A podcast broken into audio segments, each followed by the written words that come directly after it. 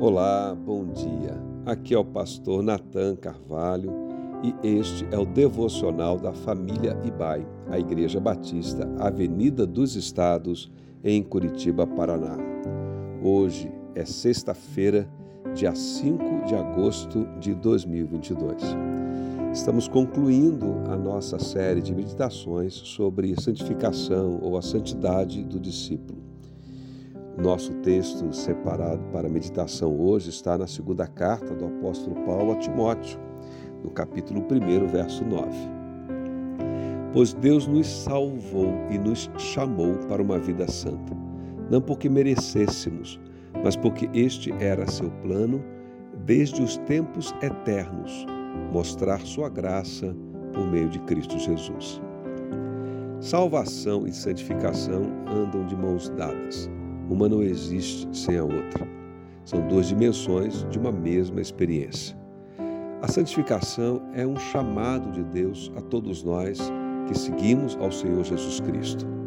É um chamado diário a espelharmos a vida de Cristo. É um chamado que, a semelhança da salvação, também se dá pela graça, do princípio ao fim. Isso não significa que não haja necessidade de alguma correspondência humana mas vai muito além de um esforço determinado em favor de uma conduta mais correta.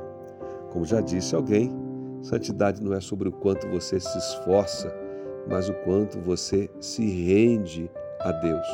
Não é o quanto você se apropria de Deus, mas o quanto Deus vai se apropriando de você na medida em que você permite que a sua vontade se estabeleça plenamente e abrangentemente em sua vida. Responder, portanto, a este chamado à santidade é entregar toda a nossa vida ao domínio do Santo Espírito de Deus. É comprometer-se em permitir que a vontade de Deus se estabeleça sobre a nossa, em todas as dimensões da existência humana, sejam nas questões materiais, nos relacionamentos, seja em questões pessoais. De forma abrangente, envolve o nosso ser de modo integral.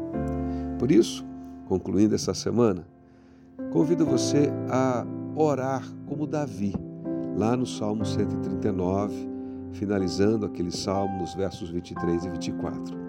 Ali, Davi, depois de reconhecer que Deus está presente em todos os lugares e que não há um lugar sequer onde ele possa ir, onde Deus não se manifeste, ele ora e diz: Sonda-me, ó Deus, e conhece o meu coração. Prova-me e conhece as minhas inquietações. Vê se em minha conduta algo te ofende e dirige-me pelo caminho eterno. Que assim seja comigo e com você. Que Deus, em Sua graça, nos conduza em santidade e vida para o louvor da Sua glória. Que nosso chamado em Cristo Jesus para uma vida santa seja testemunhado por onde passarmos. Que em todas as dimensões da nossa vida o Senhor seja glorificado.